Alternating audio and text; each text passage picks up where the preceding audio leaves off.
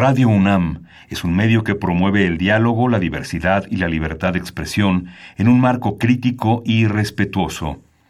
Los comentarios expresados a lo largo de su programación reflejan la opinión de quien los emite, mas no de la radiodifusora. Ingredientes para hacer la pócima de la diversión. Ancas de rana intrépida. Ratones de laboratorio. Plumas de pollo creativo. Mm, medio litro de carcajadas. Y listo. Revolvemos todo y decimos...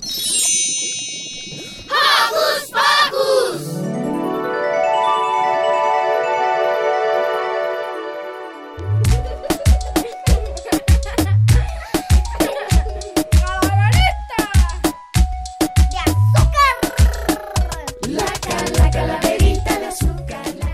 Bienvenidos a un programa más de Hocus Pocus.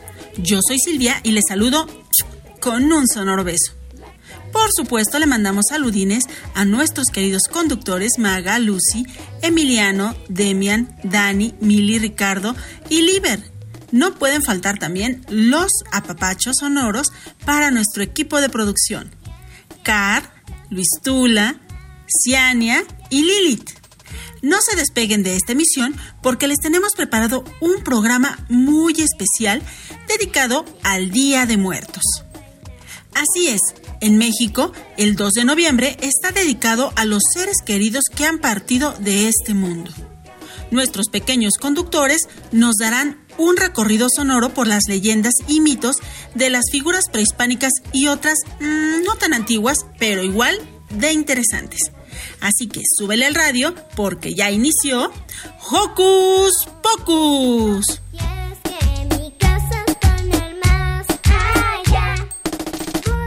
Cuéntanos en nuestras redes sociales cómo es que conmemoras el Día de Muertos. Ponte en contacto con nosotros. Puedes hacerlo desde tu compu, tableta o celular. Búscanos en Facebook como arroba Unam, regálanos un like y mándanos tus sugerencias musicales o cuéntanos qué haces para entretenerte. Pero si lo tuyo son las frases cortas, búscanos en Twitter como arroba hocuspocus-unam. Síguenos y pícale al corazoncito. ¿Y qué les parece si iniciamos esta emisión con una rola súper padre de nuestros amigos de los botes cantan? Esto es Noviembre.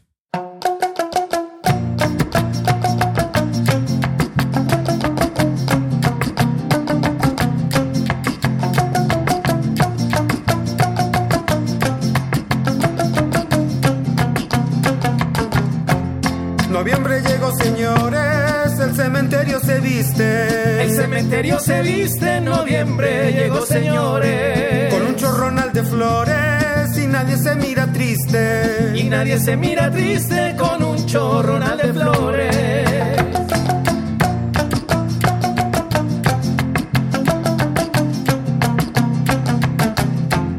Anda tocando el conjunto, esa del puño de tierra. Esa del puño de tierra la anda tocando el conjunto. Las almas de los difuntos ya vienen a darnos guerra. Ya vienen a darnos guerra las almas de los difuntos. Se enciende toda la sierra, qué bonito es este asunto. Noviembre llegó, señores, la fiesta más popular. Qué buenas son las hojaldras, como usted comprenderá. Noviembre llegó, señores, mi abuelo vendrá por fin. Mamita pone la ofrenda, su boina y su peluquín.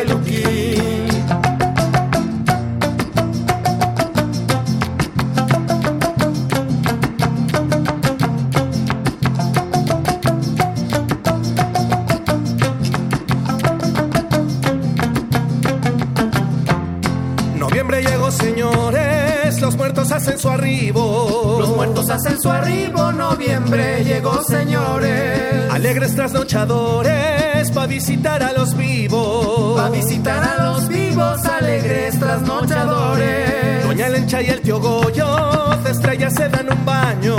De estrellas se dan un baño, Doña Lencha y el tío Goyo. Cenan molito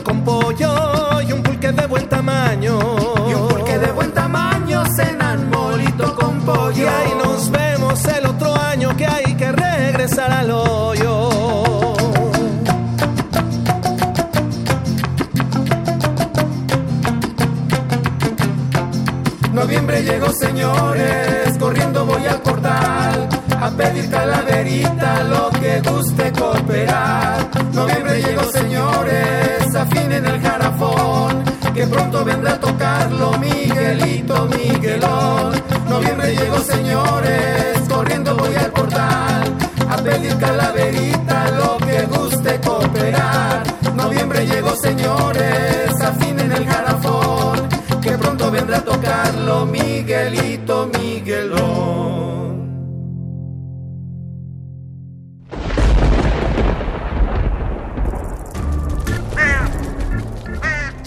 Radios y centellas. Estás en Hocus Pocus. El Día de Muertos, o Día de los Fieles Difuntos, o Todos los Santos, se celebraba en nuestro país desde antes de la llegada de los españoles. Esta era una celebración bastante común entre los habitantes de Mesoamérica, pues compartían un concepto muy parecido sobre la muerte y su significado. En estas culturas, el destino de los fallecidos estaba marcado por la forma de vida que tuvieron las personas. Y con la llegada de los hispanos, la fiesta se mezcló con elementos de la cultura española. Por ejemplo, se adoptó la cruz como un elemento significativo. ¿Te imaginas cómo será la vida después de la muerte? No, no tengas miedo. Este viaje, más que tenebroso, será interesante y hasta divertido. Pero para conocer más de ese mundo, seremos guiados por la mismísima diosa de la muerte, Mictecacihuatl. Así es, niñas y niños, radio escuchas de Hocus Pocus. Yo soy la dama del inframundo, es decir, del Mictlán. Y como ya escucharon, mi nombre es Mictecacihuatl. Y seguramente no habías oído de mí antes, pero sí de mi esposo, el Señor de la Muerte, Mictantecutli. En el plano terrenal, los antiguos mexicas no me dedicaban a algún tipo de culto en particular, pues para los vivos no tenía mucha importancia que digamos, pero para los muertos sí que lo tengo. Mi trabajo consiste en presidir el Día de Muertos. Preparo a las almas de tus ancestros para que regresen a sus casas y puedan visitar a sus familiares. Esto, la noche del primero de noviembre. Quiero decirles que para los mexicas, la muerte no era el fin de un ciclo, sino el principio de otro. Y el lugar donde sería la última morada del alma dependía de la vida que tuvieron. Y para mostrarles este camino, tengo un viejo amigo que se los mostrará.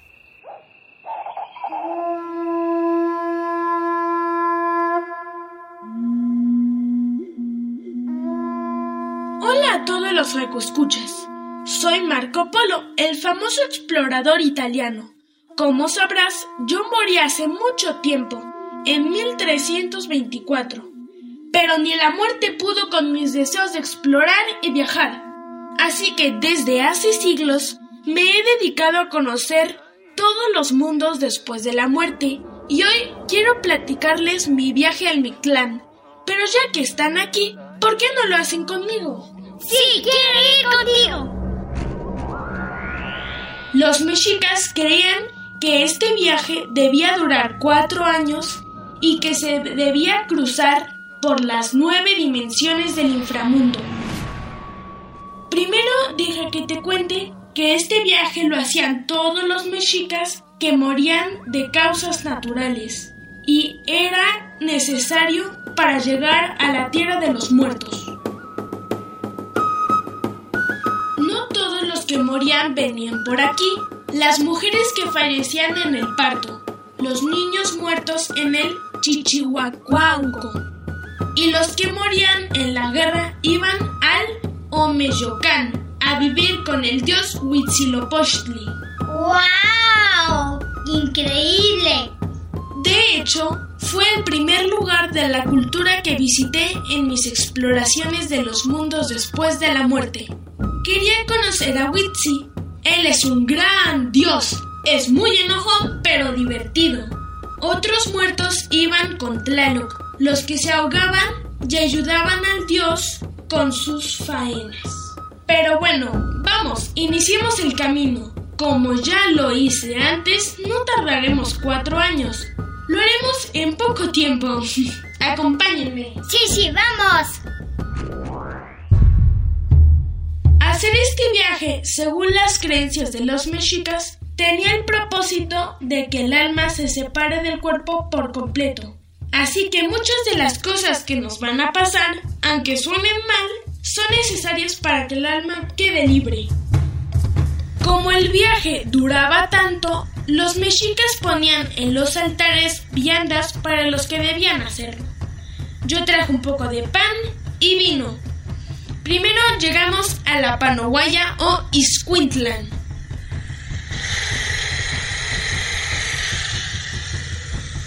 Es un río caudaloso y para cruzarlo es necesaria la ayuda de un perrito muy especial, el Xoloscuintle.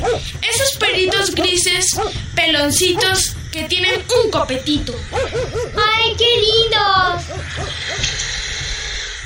Si en vida no habías sido amable con los animales, ellos no te ayudarán a cruzar el río. Así que te quedarás en la orilla por la eternidad. Afortunadamente, yo siempre fui amable con los animalitos y ellos son mis amigos. Así que ven, aquí ya hay varios Sholus Quintles queriendo ayudarnos. ¡Sí, vamos!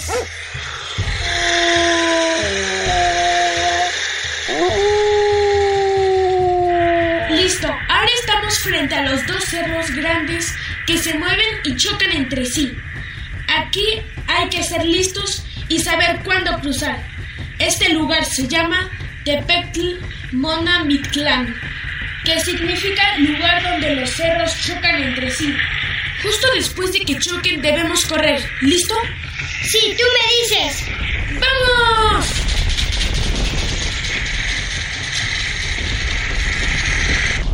¿Sentiste cómo los dos cerros chocaron justo detrás de nosotros?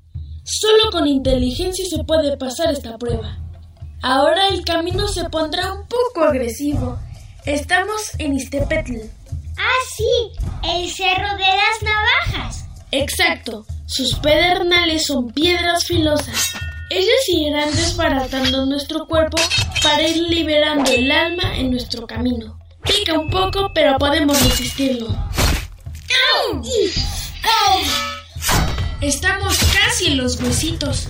Vamos bien en esto de liberar el alma de nuestro cuerpo.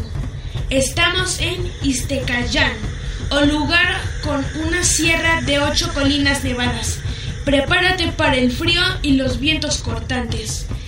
Pero esto para un explorador no es nada. Sí, no es nada. Vamos.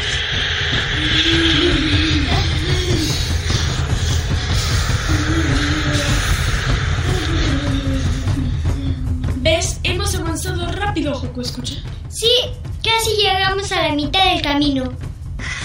Hemos llegado a Pañecatacoyán, también conocido como el lugar donde los cuerpos flotan como banderas.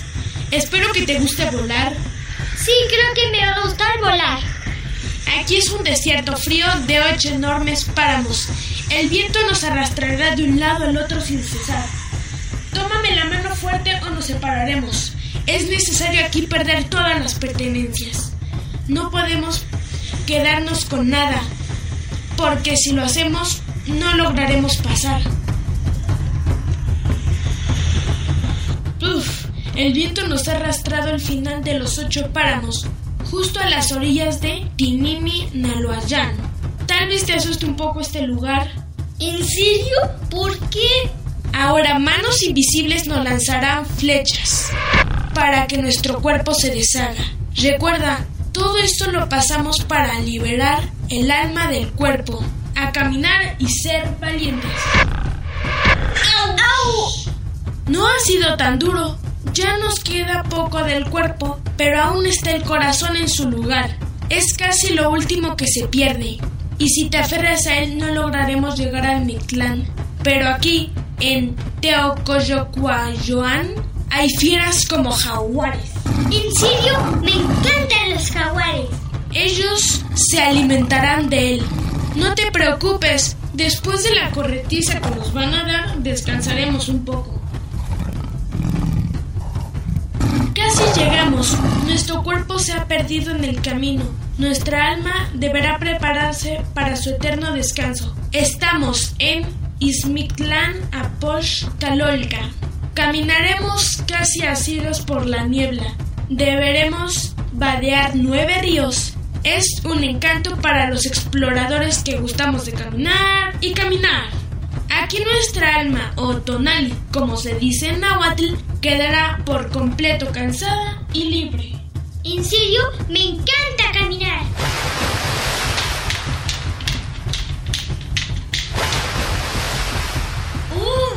¡Llegamos! Estamos en Chicunamitlán. En este lugar las almas encuentran el descanso anhelado. Estamos frente a los dioses del Mictlán.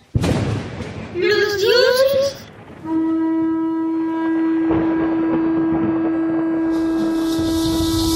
Mictlantecutli y Mictecacihuatl, Señor y Señora de la Muerte. Ellos nos devorarán y así nuestra alma volverá a su hogar. Volverá a ser una con el universo y estaremos en paz. Nuestros antepasados están aquí. Vamos, vamos a saludarlos. Sí, vamos. Y luego, si tienes alma de explorador como yo, tal vez me acompañes a conocer a Tlaloc.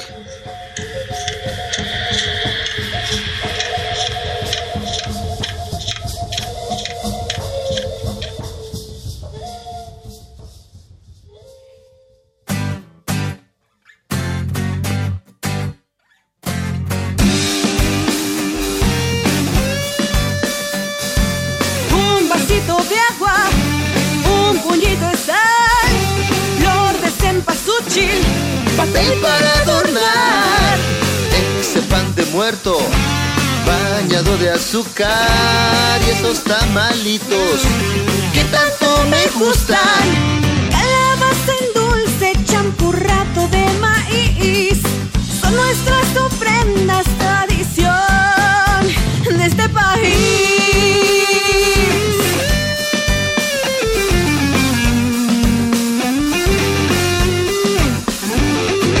El olor de chocolate bien caliente que despide junto con esa rica canela.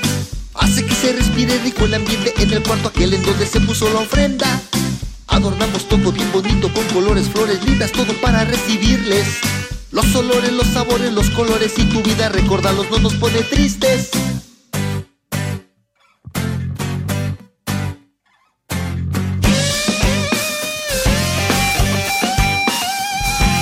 Dulces a los niños,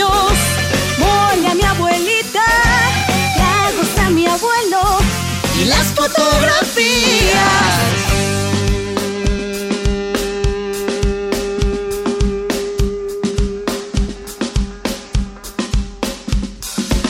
Calaveritas que no son de hueso, calaveritas que de azúcar son, calaveritas que también son verso.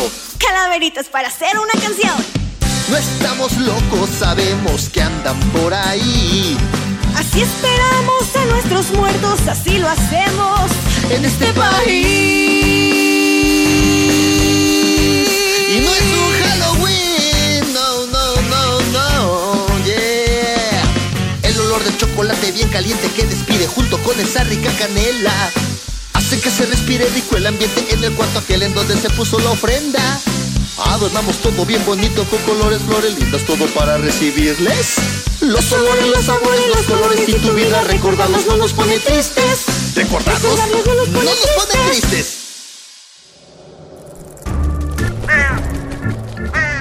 ¡Hey! Sé parte de Hocus Pocus y busca nuestras redes sociales. En Twitter somos Hocus Pocus-UNAM y en Facebook Hocus Pocus UNAM.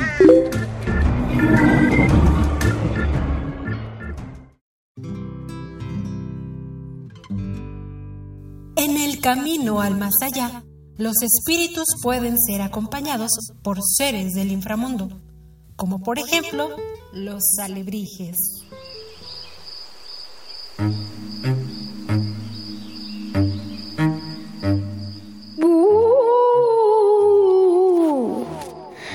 No se asusten, Joco Escuchas. Solo soy yo, Pedro Linares, cartonero de oficio.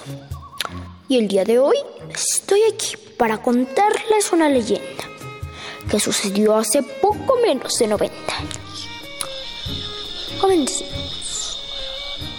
Un día, muy bello por cierto, del año 1936, un artesano enfermó y cayó en un sueño muy, pero muy profundo. Estaba caminando en un bosque lleno de árboles, pastos, rocas y animales. Lo raro era que estos eran de colores. Sí, de colores. Al seguir caminando todo se transformó y se volvió aún más raro. De repente se encontró con un burro con alas de mariposa. Este revoloteaba por los aires como un pájaro, muy contento. También había un gallo con cuernos de toro, muy fuerte y aterrador. Además de un león con cabeza de el más temido de todos, intimidante y feroz. El artesano estaba muy asustado, más que nada impactado por lo que observaba. Todos los seres comenzaron a gritar al mismo tiempo una palabra, una y otra vez. ¡Alebrijes! ¡Alebrijes! ¡Alebrijes!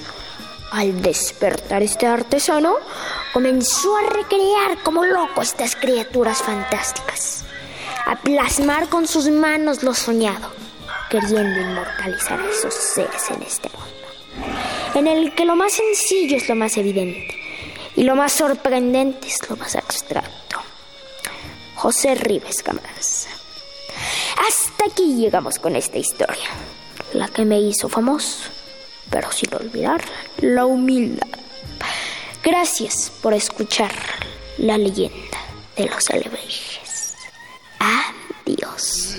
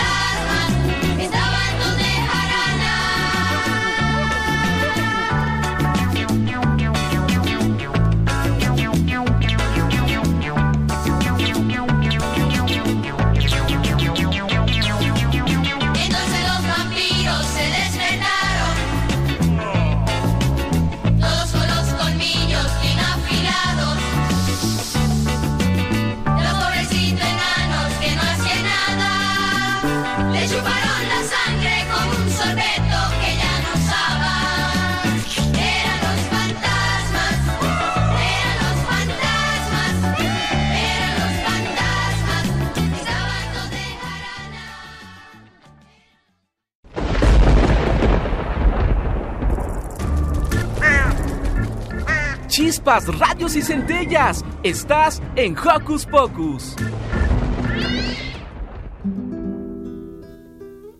Una vez que se fusionaron la cultura mexica y la española, debo decir que tomé el lugar de mi esposo, pues sus representaciones se cambiaron por los de una mujer que se asimila mucho a mí. Ella es la Catrina.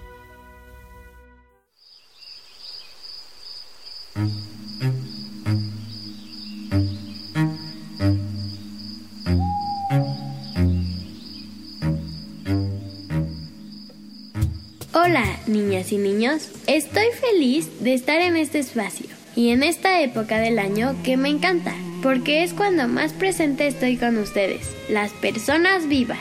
Estoy segura de que me conocen, pues ahora soy considerada un símbolo de la cultura mexicana, relacionada con las festividades del Día de Muertos. Soy la Catrina y les voy a platicar un poco sobre mi historia.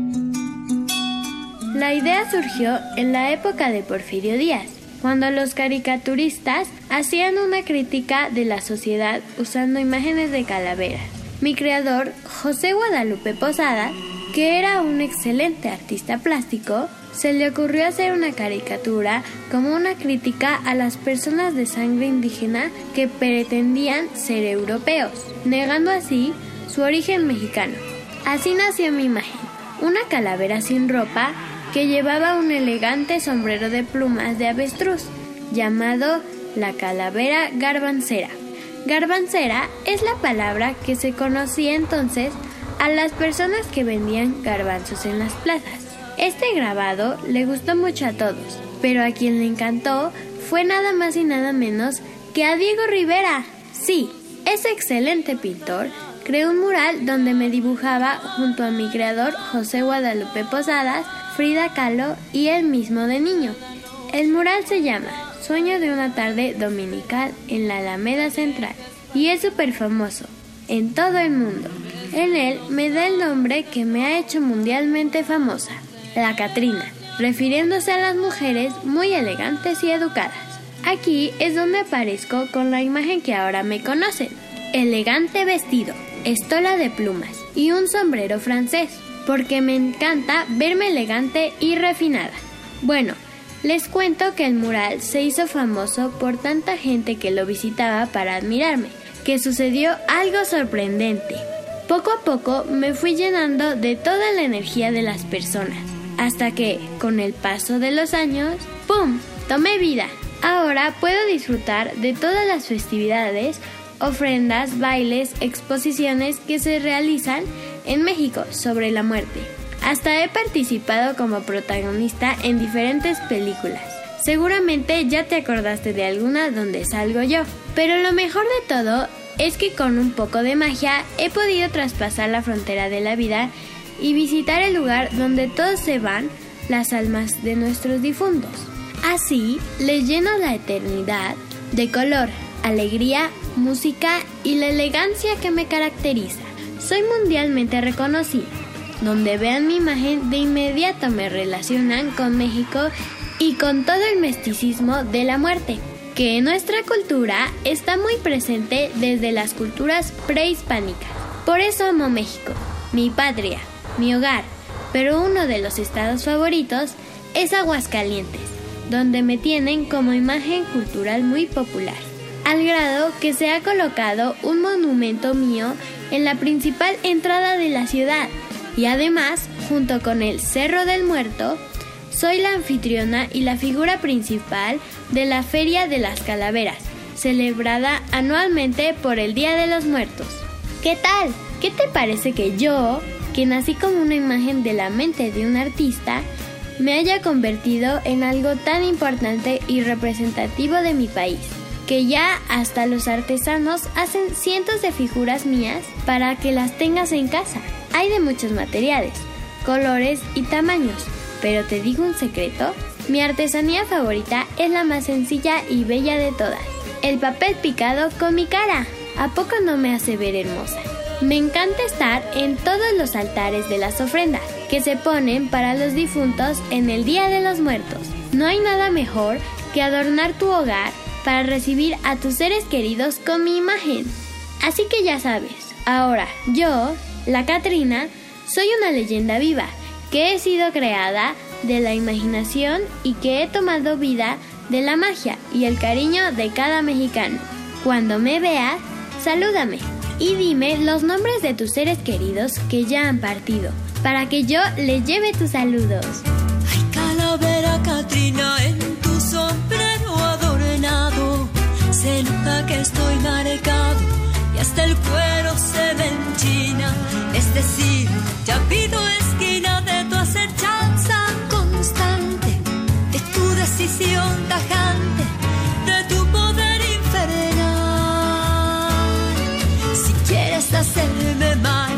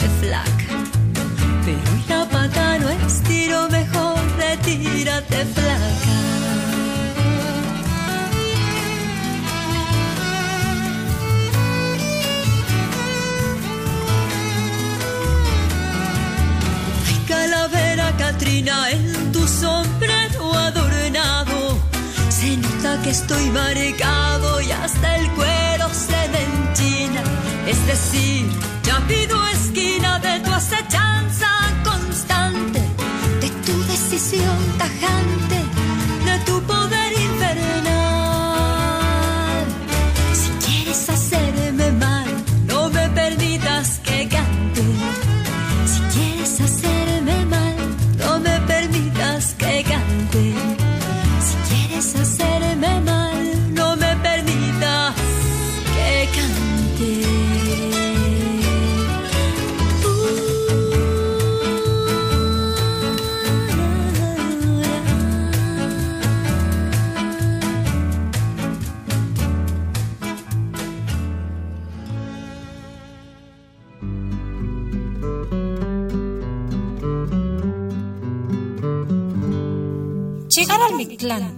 tener paz eterna es el deseo de todos los vivos.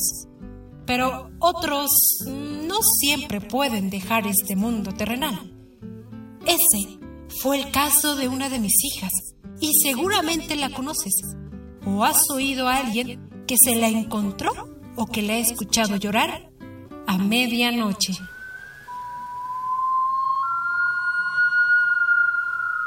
¡Ay,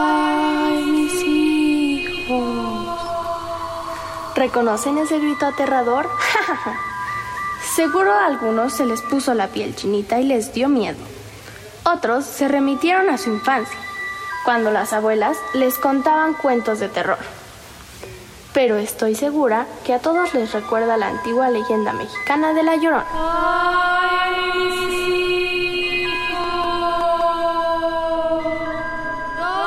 La leyenda de la Llorona surge desde la época colonial en el centro de México, cuando los españoles se establecieron aquí. Pero pocos saben la verdad de lo que sucedió aquella noche. Perdón, perdón, no me he presentado. Soy Luisa. Doña Luisa. ¿Saben? De joven era una chica muy hermosa, de origen indígena. Mi largo cabello negro y mi bella piel color canela llamó la atención de don Nuño de Montes Claros, el hijo de los señores con quien yo trabajaba. Como mi familia era humilde, entré a trabajar muy joven en casa de unos ricos hacendados españoles. Don Nuño me fue enamorando poco a poco. Era bueno conmigo y me enseñó español. Me dijo que me tomaría por esposa en secreto porque sus papás no le autorizaban aún casar. Tuvimos tres hijos, pero la boda nunca llegó. Siempre que le hablaba de eso, se molestaba y me pedía más tiempo para convencer a sus padres. Un día me enteré de una noticia que me dio mucha tristeza. Por error, escuché que la madre de don Nuño iniciaba los preparativos de la boda de su hijo. Yo creí que era un error, pero no. Por la noche, cuando Nuño nos visitó, me informó que se casaría con alguien más, que no me amaba y que no se podía casar conmigo porque era de origen indígena. Mi corazón estaba destrozado, pero lo que más rabia me dio fue que decidió llevarse a mis hijos, lejos de mí. Eso no lo podía permitir. Le rogué, le supliqué que no me los quitara, pero me golpeó y tomó a los niños y se los llevó. Durante días los busqué y no logré tener datos de ellos ni de don Nuño, así que desesperada me tiré al canal. Después de mi muerte, mucha gente describía a una mujer de cabello largo, que vestida de blanco se aparecía de noche, a veces en las encrucijadas de los caminos, cerca de los ríos y canales, llamando con desgarradores llantos y lamentos a sus hijos. Tanto asustó esto a los españoles que las autoridades dieron la orden de prohibir la salida después de las 11 de la noche. Muchos cronistas han descrito en sus documentos cómo era que me veían por las calles, cruzando las empedradas callejuelas y plazas de la ciudad, lanzando mi estremecedor grito de desesperanza. ¡Ay, mis hijos! Bueno, eso es lo que cuentan, pero la verdad solo yo la sé. Esa noche, al entrar al agua, observé a una bella mujer, que sentí que era la imagen de mí misma. Pero de repente su voz sonó en mi cabeza. Soy Sihuacoatl, tu madre, guerrera y diosa de la tierra y de la fertilidad. Aún no es tu tiempo de morir, pero sé por qué estás aquí. Me contó cómo ella fue una de las dos deidades que acompañaron a los mexicas durante su peregrinación en busca de Aztlán, hasta que se instalaron en el valle y la reconocí.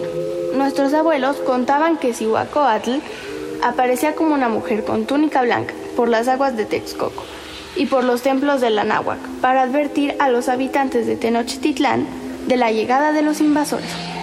Sus gritos y lamentos aterrorizaban a todos los habitantes, que por las noches la escuchaban. Lamentablemente la ignoraron y todo fue destruido, incluyendo el templo de Huitzilopochtli. Aún mucho tiempo después seguía apareciendo en el valle con su lamento. Entendí su tristeza por no haber salvado a su pueblo, la misma que sentía yo por no haber rescatado a mis hijos. Quise calmar su dolor. Con mucho respeto le dije que ya era justo que descansara y me ofrecí para seguir vigilando las calles de nuestro bello Tenochtitlán. Tal vez así podría yo encontrar a mis hijos. Tomó mi propuesta como un atrevimiento, pero me dio lo que le pedí. Me condenó a transitar por las calles de Tenochtitlán, exclamando mi lamento por los siglos de los siglos. ¡Ay, mis hijos!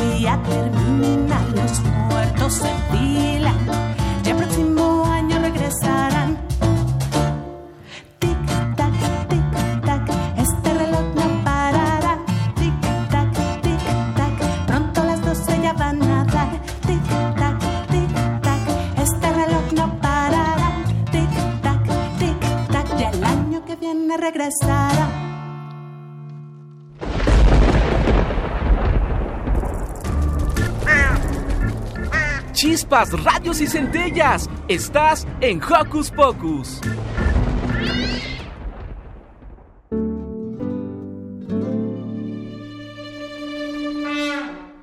¿Recuerdan que les mencioné que la casa del alma dependía de la vida? Bueno, hay vidas que lograron hazañas inesperadas y al fallecer se transformaron en algo más, como por ejemplo una montaña.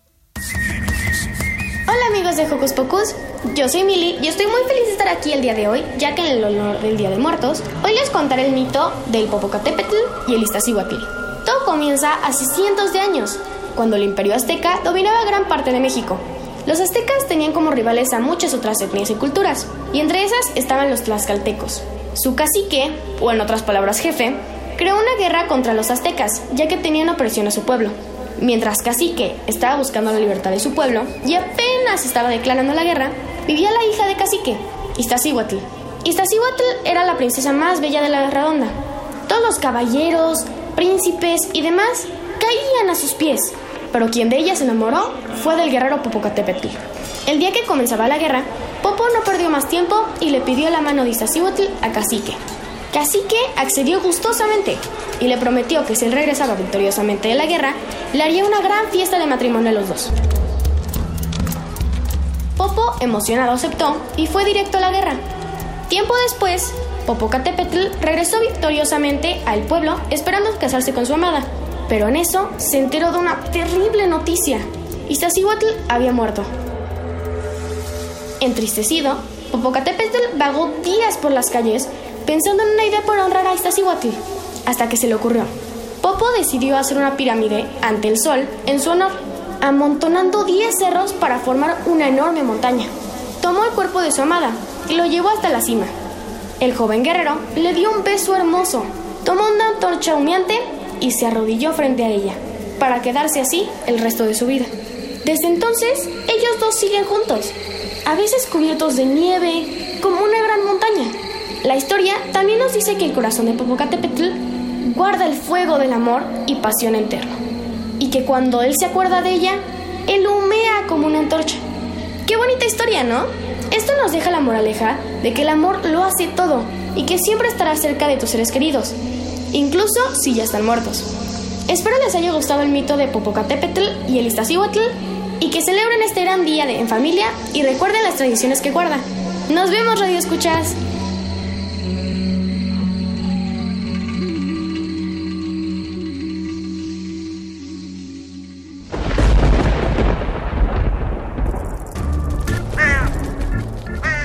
Chispas, radios y centellas. Estás en Hocus Pocus.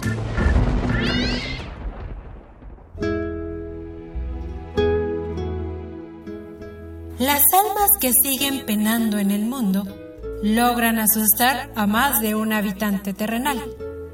Y ese es el caso del siguiente personaje.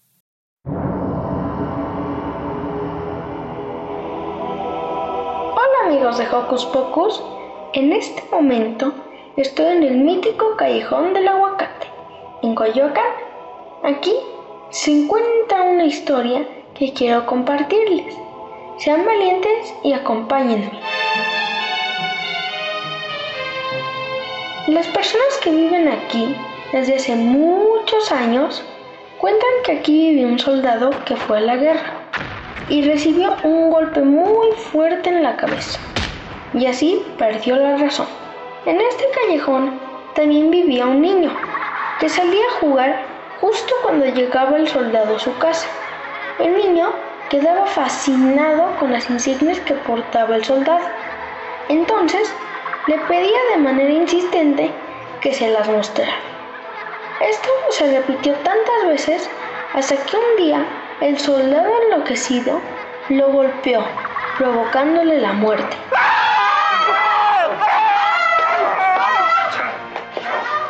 Desde una ventana, un monje lo vio todo y aterrado contó lo que pasó a todos los vecinos y autoridades. Desde ese día pasan cosas terribles e inexplicables.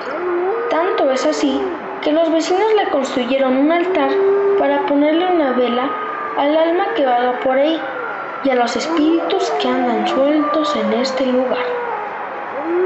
Si se atreven, pueden venir a conocer este lugar y comprobar que algo raro ocurre aquí. Mientras tanto, les dejaré unas fotos en la página de Hocus Pocus para que sepan más de este lugar. Y bueno, ¿qué tal les pareció la historia amigos? Espero que les haya gustado. Yo soy Diego Emiliano y les mando un abrazo a la distancia.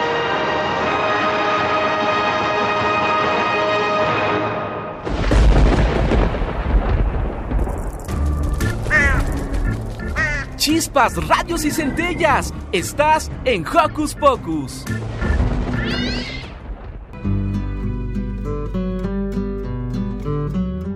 En la tradición española, algunos muertos van al llamado infierno y en ciertas ocasiones logran escaparse y visitar el mundo de los vivos.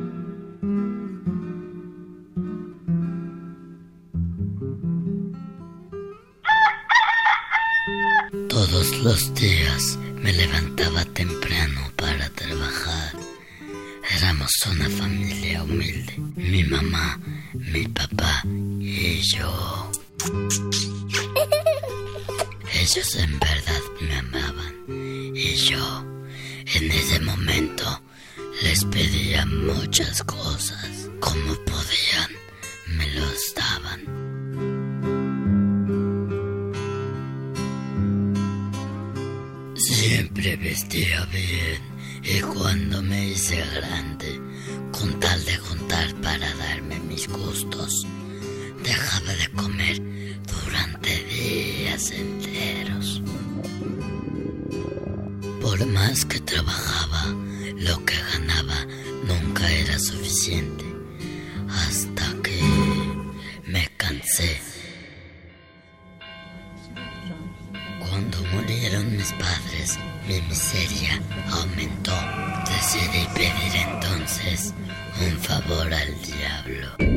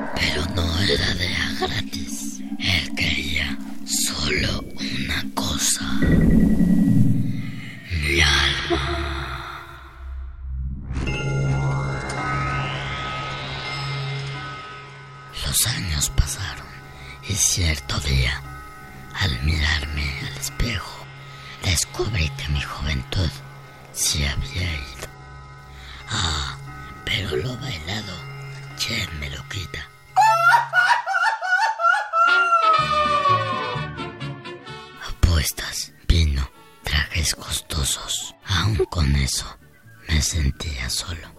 Las personas que me rodeaban solo estaban conmigo por mi dinero. Cansado de todo eso, una noche me fui a acostar.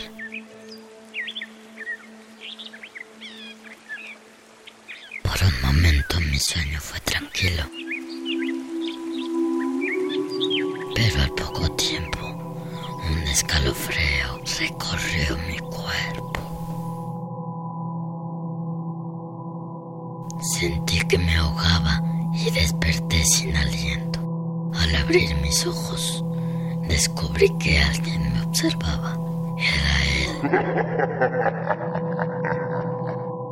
Estaba ahí frente a mi cama para avisarme que se acercaba la hora de bajar. Lo había olvidado. Olvidé el trato que tenía con el Señor de los infiernos. No, no podría dejar que Él se llevara mi alma. No todavía. Llené de cruces los alrededores. Construí una capilla. Eché agua bendita por todo el terreno. Pero nada, nada me dejaba en paz. No podía más. Mi temor y mi angustia eran tales que monté en mi mejor caballo, una bestia hermosa color negro que se convirtió en mi fiel amigo. Y huí. Sí, era de madrugada. El silencio era tal que calaba el alma. Mi fiel amigo iba todo galope. Y cuando pensé que ya estábamos lo suficientemente lejos, la carrera de mi caballo paró de tajo. Pues frente a mí se encontraba Lucifer. Iba a esperar tu muerte, pero por tu cobardía y falta de palabra, ahora mismo vendrás conmigo al infierno. Mi fiel compañero trató de defenderme, de asustar al diablo, pero fue en vano. Mis brazos comenzaron a secarse, mis piernas, mi cara, mi carne desapareció.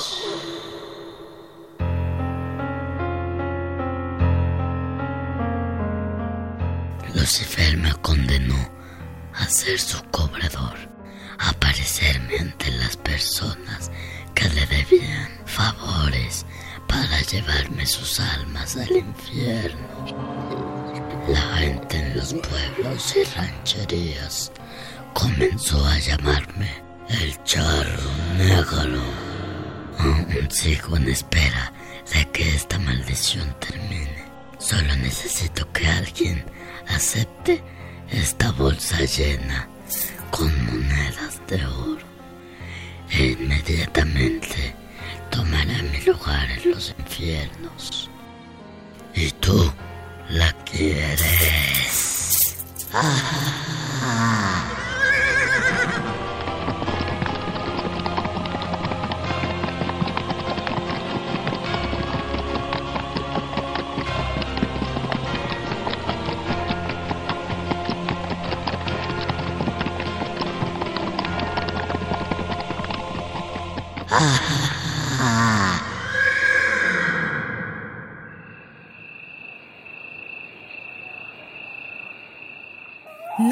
El camino de las flores de cempasúchil. Y deseo que tengas un encuentro con tus ancestros lleno de dicha. Si no nos escuchamos por acá, seguramente nos encontraremos en el Mictlán. Hasta pronto.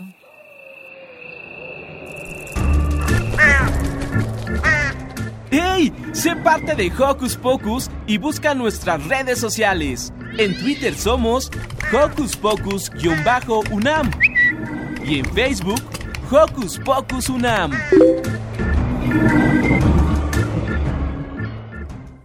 Uy, qué buen susto nos dio ese charro y todos esos personajes del más allá. ¿Y qué les pareció la diosa Mictecacihuatl, interpretada magistralmente por nuestra querida Carmen? Esperamos que hayan disfrutado tanto como nosotros este programa. Y si quieren, pueden contarnos cuál fue su leyenda favorita. O si ustedes conocen otra que esté igual de interesante que estas, mándenosla por favor. Les agradecemos estar un sábado más con nosotros.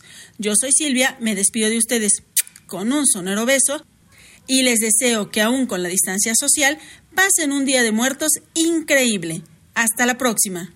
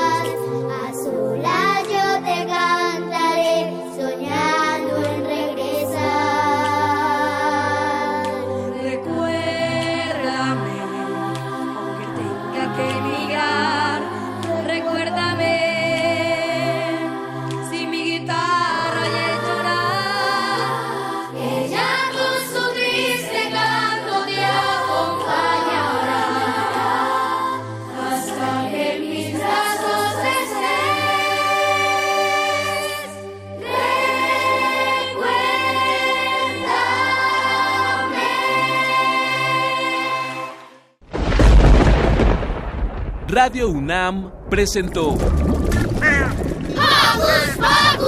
El espacio donde las niñas y los niños usan la magia de su imaginación.